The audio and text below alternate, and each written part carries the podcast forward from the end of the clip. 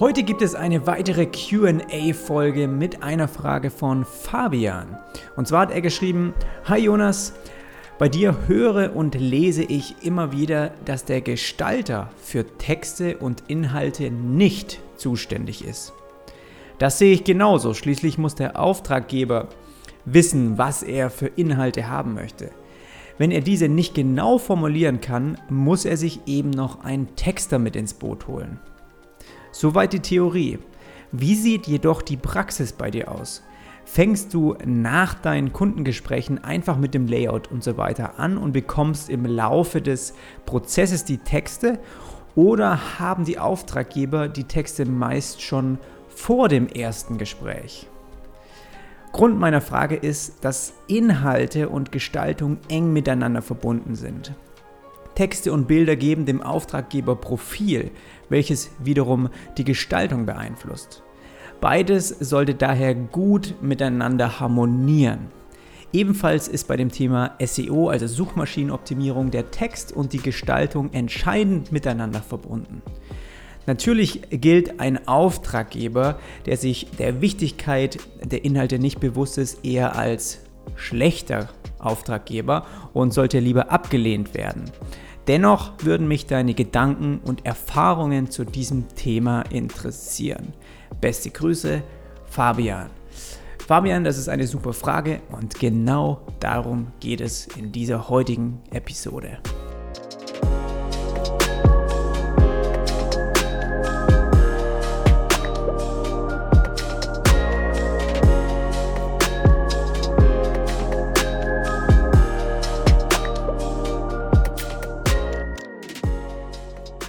Bevor ich jetzt hier gleich mit der Folge starte, wollte ich noch kurz was in eigener Sache loswerden. Und zwar musst du wissen, dass meine Freundin, die Paula, gleichzeitig auch eine Mitarbeiterin von mir ist. Das heißt, sie arbeitet in einem Angestelltenverhältnis für mich. Und das schon eine ganze Weile. Und sie ist unter anderem auch für diesen Podcast hier zuständig. Das heißt, sie veröffentlicht auch die Beiträge, sie regelt so, koordiniert das alles so ein bisschen auf meiner Website und nimmt mir da dadurch natürlich sehr viel Zeit ab. Und genau dafür ist eben auch so ein erster Mitarbeiter da. Und es ist jetzt auch schon über ein, ja, sagen, über ein halbes Jahr fast schon so. Und ich hoffe, dass ich das auch weiterhin so pflegen kann, ja, und dass in Zukunft vielleicht das Team auch noch ein bisschen wächst. Allerdings ähm, ja, ist sie nicht nur für diese Beiträge zuständig, ähm, sondern gibt mir auch natürlich immer wieder Feedback zu bestimmten Folgen. Und das ist, ist klar, weil sie natürlich auch ähm, täglich oder wöchentlich damit zu tun hat. Und dann hört sie sich auch mal hin und wieder diese Episoden an, auch wenn sie nicht als Designer arbeitet. Und das finde ich auch wahnsinnig wertvoll, weil sie dann vielleicht auch so ein bisschen andere Aspekte beleuchtet oder ja, mir einfach Feedback gibt, das mir weiterhilft, weil es einfach auch nochmal aus einer anderen Sicht äh, gesehen wird. Und sie hat gesagt, ja, zu der letzten QA-Folge, das war, glaube ich, Nummer, was war das, Episode 38, habe ich eine Frage von Kevin beantwortet zum Thema, ja, was macht man eigentlich, wenn man sich ähm, Projekte nicht zutraut? Und sie meinte, hey, ich fand irgendwie, das war, hast du so ein bisschen harsh beantwortet, also ähm, das muss man gucken, dass halt auch diejenigen, die mir eine Frage stellen, dass sie das, dass, dass, dass sie sich dann nicht irgendwie persönlich auch vielleicht ein Stück weit angegriffen fühlen oder so, wenn ich einfach dann da so äh, direkt auch immer drauf eingehe. Und da musst du einfach äh, wissen, dass ich vom Typ her einfach eine sehr direkte Art habe. Und ich rede nicht immer gern um den heißen Brei irgendwie drumrum, sondern versuche eben nicht irgendwie das schön zu reden, sondern lieber direkt zu sagen, wie es einfach ist. Und ich kann mir gut vorstellen, dass für welche, die mich vielleicht auch noch nicht so gut kennen oder auch für die, die mich kennen, die wissen eben, wie, wie ich so bin, wenn ich dann über solche Dinge rede. Und das kann, wenn man es nicht weiß, auch vielleicht mal schnell eher auf so einem persönlichen Level jemanden angreifen. Ich möchte nur das hier einmal loswerden, dass du weißt, jeder, der mir eine Frage stellt, meine oberste Priorität und das Wichtigste, was ich auch wirklich von Herzen möchte, ist dir weiterhelfen. Und wenn das hin und wieder vielleicht mal so rüberkommt, puh, dass ich irgendwie ein bisschen zu sehr berührt oder du irgendwie denkst, oh, jetzt macht er mich vielleicht hier so ein bisschen runter deswegen und so. Das ist nicht meine Absicht. Ich will dir damit nur weiterhelfen. Und deswegen ist es für mich auch, finde ich, einfach die beste Methode, die Fakten auf den Tisch zu legen, darüber zu sprechen, so wie es einfach ist. Wir müssen nichts schönreden. Und ja, deswegen nur einfach mal so kurz ähm, als, als kleine Info nebenbei, falls du mir auch mal eine Frage stellst, so wie heute hier Fabian. Ich versuche einfach so direkt und so, so wie ich einfach bin, die Dinge zu beantworten. Jetzt lass uns aber anfangen mit äh, dieser Folge. Designer sind nicht dafür zuständig, Texte und Inhalte zu formulieren. Und Fabian hat ja geschrieben in seiner Frage, äh, oder hat mich gefragt, ähm, ob ja vielleicht auch die Auftraggeber die Texte schon vor dem ersten Gespräch ähm, zur Verfügung haben oder sich schon darüber Gedanken gemacht haben. Und bei mir ist es in der Vergangenheit wirklich sehr, sehr selten vorgekommen, dass ein Kunde die Texte und Inhalte schon hatte, bevor er mit dem Projekt zu mir gekommen ist. Also das ist nicht die Norm. Und genau deshalb müssen wir diesen, dieses Thema schon vor Projektbeginn auch deutlich machen, ja, damit auch schon bei den ersten Gesprächen, damit das so ein bisschen bei denen auf dem Schirm kommt.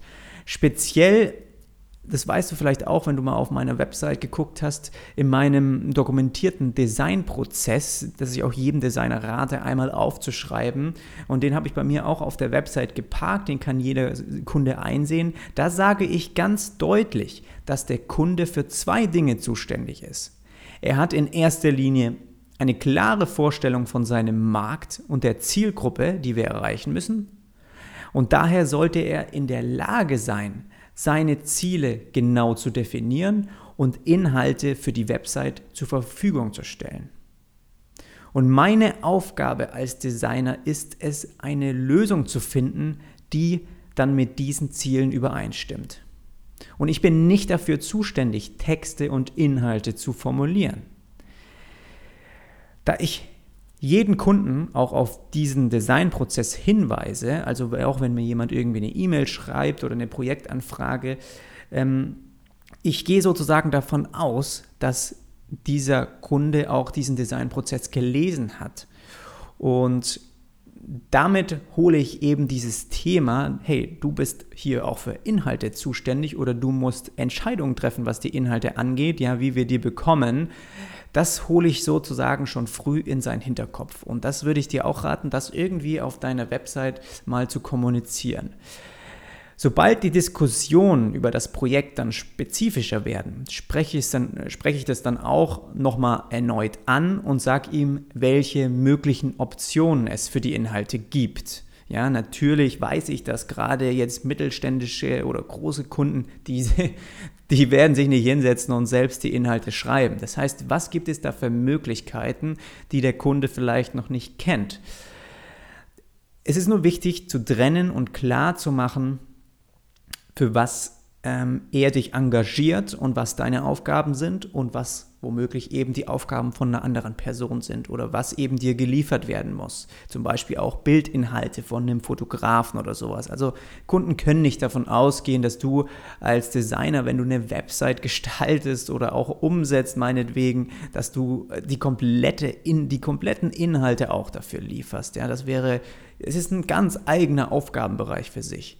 Und die Wahrheit ist, du als Gestalter fängst nicht mit dem Design an, bevor dir nicht die richtigen Inhalte geliefert werden.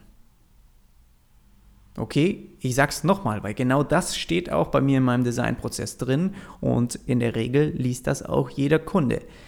Du als Gestalter fängst nicht mit dem Design an, bevor dir nicht die richtigen Inhalte geliefert werden. Und wie Fabian in seiner Frage schon richtig beschrieben hat, sieht das in der Praxis natürlich oft auch mal anders aus. Ja, wir alle kennen es, wenn eine Deadline knapp ist oder irgendwas. Und da möchte ich nochmal genauer drauf eingehen. Also, wie ist da genau der Ablauf bei mir persönlich, wenn ich einen Kundenauftrag bearbeite und es darum geht, ja, Texte, Eigen oder Inhalte äh, schnell zu brauchen, die vielleicht noch gar nicht da sind und eigentlich müsste ich schon mit dem Design starten.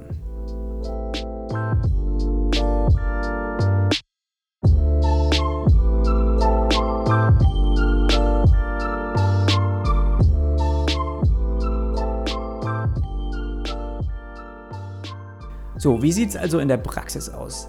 Es gibt zum einen die Kunden, die ihre Inhalte wirklich selbst formulieren würden, was denke ich eher auf kleinere Kunden zutrifft und diejenigen, die zusagen, dass ein Texter mit in das Projekt geholt werden darf. Und ich denke, das sind einfach dann vielleicht schon so mittelständische bis Großunternehmen.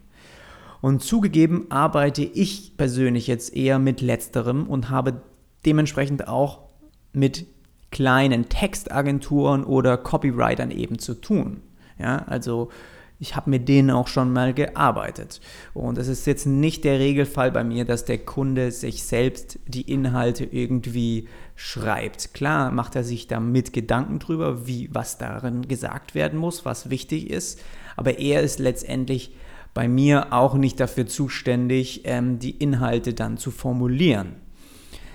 Das kann bei dir anders sein, gerade wenn du vielleicht auch anfängst als Designer zu arbeiten. Es ist durchaus möglich, wenn du auch mal irgendwie eine Website für den Laden um die Ecke machst, dass die, die, der Kunde dann sagt, hey, ja, okay, was soll da alle, was sollen da für Aussagen getroffen werden? Der setzt sich dann mal eine Woche hin und schreibt das alles selber runter. Bei meinen ersten Kunden war das genauso und ja, das also nicht falsch verstehen. Bei mir momentan ist eben so, dass oft solche Texter mit dabei sind.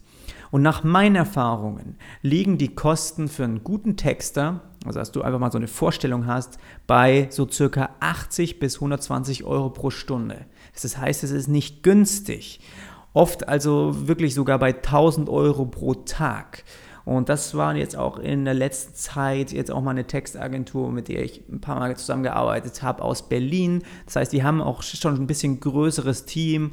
Ähm, die haben dann auch Texte in Englisch äh, formuliert und ja gut, äh, also an, daran verdiene ich jetzt nichts. Das sind Posten, die ich eins zu eins weiter durchgebe, aber das sind einfach so ungefähr, dass man mal so weiß, in welchem Umfeld man sich da befindet, ja, was für zusätzliche Kosten da eigentlich auf einen zukommen. Natürlich bekommt man bei solchen guten Textern wirklich dann auch Inhalte, die erste Sahne formuliert sind und die die Zielgruppe richtig, richtig gut anspricht. Das, das muss man einfach offen mit dem Kunden natürlich äh, besprechen. Natürlich wird mit dem Kunden vor dem Angebot und vor dem Vertrag das dann schon vereinbart, ja, wie dieses Thema eben zu handhaben ist. Und er muss genau wissen, warum du mit dem Design nicht anfangen kannst, bevor nicht die entsprechenden Inhalte, sprich Texte und Bilder vorliegen. Das musst du mit ihm klar kommunizieren. Eine andere Möglichkeit ist auch, dass wenn jetzt der Kunde sagt, puh, mir ist es viel zu teuer, hier nochmal der Texter nochmal drei Tage zu bezahlen, dass du sagst, der Kunde, der hat aus welchen Gründen auch immer schon Inhalte vorliegen, ja, und ähm, ein professioneller Texter, der überfliegt die sozusagen nochmal und verbessert die so ein bisschen und korrigiert hier und da was. Das reduziert natürlich die Kosten immens und das ist vielleicht jetzt zum Beispiel bei einem Website bei einem Redesign der Fall, ja, wo schon Aussagen vorhanden sind, die aber nochmal überdacht werden sollen. Also das, die Möglichkeit gibt es natürlich auch. So, nächstes Thema ist so, dass ich rein will, ist mit Platzhaltertext wie Lorem Ipsum arbeiten. Das heißt, warum sage ich, du sollst nicht anfangen, bevor nicht diese richtigen Inhalte da sind? Du kannst gerne mit Platzhaltertexten wie Lorem Ipsum arbeiten oder irgendwelche Bilder aus der Google-Suche verwenden. Aber Fakt ist, dass das Layout, welches du mit dem Kunden abstimmst, dann später nicht dem Endprodukt und der Realität entspricht. Und das will ich persönlich vermeiden. Der Kunde soll genau wissen, welches Layout, welches Produkt umgesetzt wird und wie dieses nachher auch aussieht. Und ich garantiere dir, du machst dir doppelte Arbeit. Denn was passiert ist, also wenn du wirklich ähm, mit, mit Lorem Ipsum arbeitest, du platzierst, sagen wir mal, einen längeren Platzhalter, Fließtext an einer bestimmten Stelle Und der Kunde ersetzt diesen dann später durch nur, sagen wir mal, einen Satz. Das heißt, du hast womöglich ähm, vorgesehen, dass da ein Paragraph ist von, keine Ahnung, zehn Sätzen, ja, eine wirklich krasse Aussage und letztendlich sind dann da nur ein, zwei Sätze ähm, reingeschrieben worden. Aus der Sicht des Kunden, ja, reicht das ja. Dadurch wirkt das Layout natürlich ganz anders und gibt womöglich dem User an einer bestimmten Stelle auch nicht die Aussage, die er braucht, um eine Handlung auszuführen. Und das wiederum erschwert dem Kunden seine Ziele zu erreichen. Und selbst wenn dir der Texter genau die richtige Menge, also selbst wenn jemand engagiert ist und die Texter können das sehr gut, wenn du denen sagst, du brauchst drei Sätze und das muss in drei Sätzen formuliert werden, die können das, wenn die gut sind. Und die können dir die richtige Menge an Inhalt liefern, die du dann auch für diese Stelle vorgesehen hast, dann musst du dir ja trotzdem die Arbeit machen, wieder alle Platzhaltertexte durch die neuen zu ersetzen. Und diesen Schritt kannst du dir ganz einfach sparen, den kannst du ja vermeiden, wenn es die Möglichkeit gibt. Ja, also deswegen sage ich, fang an, wenn die Texte auch vorhanden sind. Und natürlich geht es da genauso um die Bilder auch. Bei den Bildern ist es so, dass natürlich Fotografen vielleicht auch mal, ja, gerade wenn es darum geht, vielleicht nicht Bilder im Internet ähm, zu kaufen, sondern wirklich jemanden zu engagieren, die brauchen da vielleicht noch mal einen Ticken länger als jetzt ein Texter. Es ist wirklich so, dass auch ein Layout ganz anders wirkt, wenn da große Bilder mit im Spiel sind. Und äh, diese ganze Geschichte, das hat einfach Einfluss auf dein Design. Und ich, ich sage einfach, das ist der Best Case. Ja? Also Inhalte, sprich Texte und Bilder sind vorhanden und du legst los mit dem Design. Wann äh, kommt der Texter dann mit ins Spiel? Also wenn du jetzt sagst, okay, ich darf nicht loslegen, äh, ich muss irgendwie auf Texte ähm, warten, wie, wie läuft das Ganze dann ab? Wenn ich sage, wir als Gestalter fangen nicht an, bevor nicht die Inhalte vorliegen, dann ist das wirklich auf das Design bezogen. Und du weißt, dass es auch einen Part, einen konzeptionellen Schritt vor dem Design-Part gibt. Und das ist bei mir häufig der Prozess, in dem ich Wireframes anlege. Das Projekt also plane und mehr in diesem UI, UX, nicht UI-Bereich, sorry, in dem UX-Bereich, also wirklich User Experience-Geschichten mir ausdenke. Wie bauen wir das Ganze auf? Und genau dann überlege ich, an welcher Stelle welche Aussage getroffen werden muss, um die Ziele des Kunden bestmöglichst zu erreichen. Und das ist natürlich auch hin und wieder mit Zusammenarbeit ähm, von dem Kunden, ja, wo der natürlich auch seine Zusagen geben muss zu bestimmten Bereichen und den du klar machen musst, hey, wenn wir da die und die erreichen wollen, müssen, was, was muss da hin an Text? Welche, welche Begriffe, welche Aussagen sollen da drin sein? Und ein guter Texter kann wunderbar mit so einem groben Aufbau arbeiten. Wenn du dir jetzt mal vorstellst äh, oder vor dir einfach Wireframes siehst, ja, ein grobes Konzept, nur äh, noch keine Details im Layout ausgearbeitet, sondern wirklich nur, das ist Bereich X und da kommt der und der Text rein, das sind, da muss eine Bullet Point Liste rein, da müssen die zehn besten, da müssen genau diese zehn Fakten irgendwie aufgelistet werden. Solche Dinge mit so einem groben Aufbau kann ein Texter wunderbar arbeiten. Denn bei ihm ist es genau umgekehrt. Er fokussiert sich mehr auf die, In die Inhalte und nicht auf das Design. Und das ist super. Bei mir ist es ja anders. Wenn ich ein fertiges Layout betrachte, kann ich mich entweder, je nachdem, was der, derjenige, der mir es zeigt, was der möchte, ja, aber ich kann mich immer entweder nur auf das Design konzentrieren oder auf die Inhalte. Ich kann nicht beides gleichzeitig. Und deshalb gibt es diesen Planungsprozess. Dadurch ist es gut zu erkennen, wo und wie etwas angeordnet werden könnte und wie viele Inhalte es überhaupt braucht. Und wenn du die Textagentur oder den Texter also in das Projekt einweist, dann geh einfach mit ihm zusammen dieses Konzept durch. Und auch Themen wie Suchmaschinenoptimierung, also SEO, würde ich an dieser Stelle dann ansprechen? Was für Texte müssen wie formuliert werden, damit ähm, sie auch bestimmte Begriffe enthalten, die der Kunde gerne, für die der Kunde auch gerne gefunden werden möchte? Ja, das ist einfach so, klar, da könnte der eine oder andere sagen, pff, das ist jetzt gar nicht mehr der Job von einem UI-Designer. So, hey, das ist einfach das Package, das ich zum Beispiel liefere. Das ist bei mir dabei oder mit den Dingen habe ich auch zu tun als Freelancer, wenn ich zusammen mit anderen Teams arbeite. Ja, da muss man eben sich ein bisschen auskennen und so läuft das in der Regel also ab. Bei mir gibt es immer ein grobes Konzept, das ich auch zum einen mit dem Kunden abstimme, aber vor allem auch gerade mit so jemandem, der Inhalte liefert, dass die auch auf einem Level damit sind. Im Optimalfall auch natürlich schon mit dem Entwickler und den Programmierern wenn du die Seite nicht selbst oben setzt.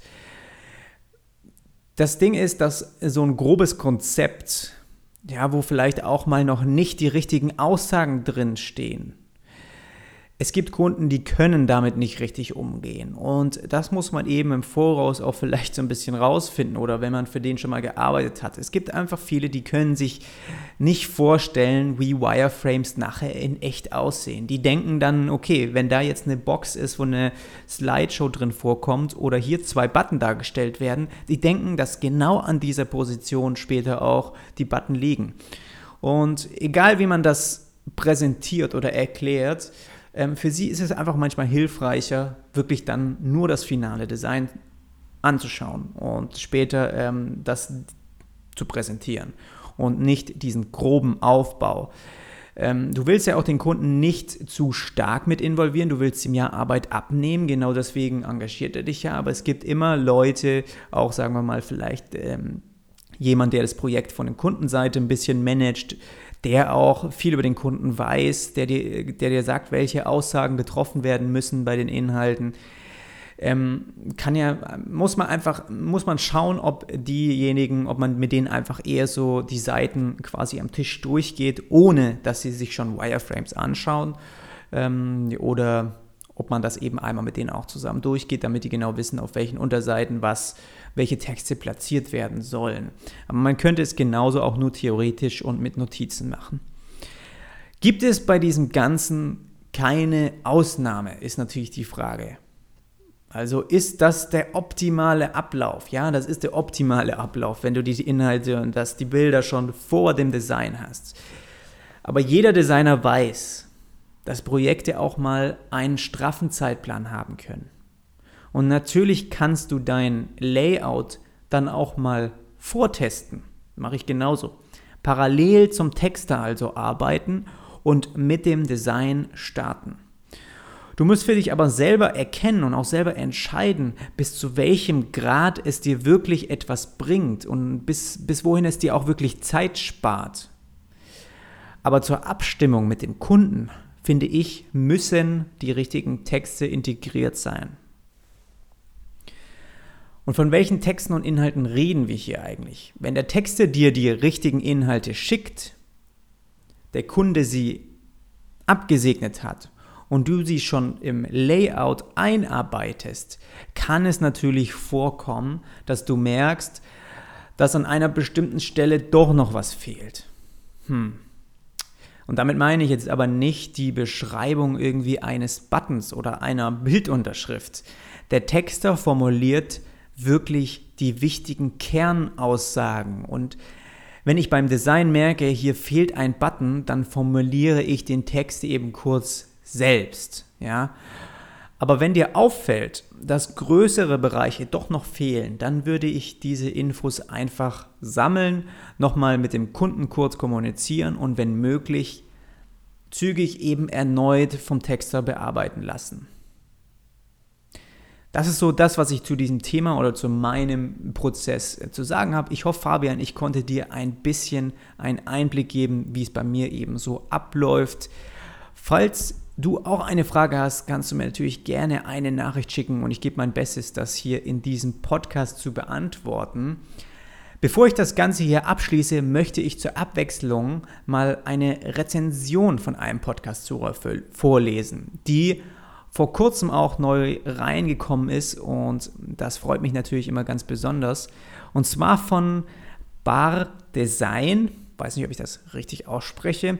Großartige Inhalte für alle Designer, welche ihren Job wirklich ernst nehmen und gut funktionierende Produkte erstellen wollen. Durch Jonas bleibt man immer up to date sehr angenehm konsumierbar und sehr spannende Themen rund um UX, UI-Design und die typische Denkweise guter Designer. Danke, Jonas. Und ich muss dir sagen, es tut einfach so, so gut, dieses Feedback zu lesen. Und ich würde mich riesig freuen, wenn du mir auch eine Bewertung auf iTunes hinterlassen würdest oder auch einfach eine Nachricht schreibst, wenn du es nicht öffentlich machen willst.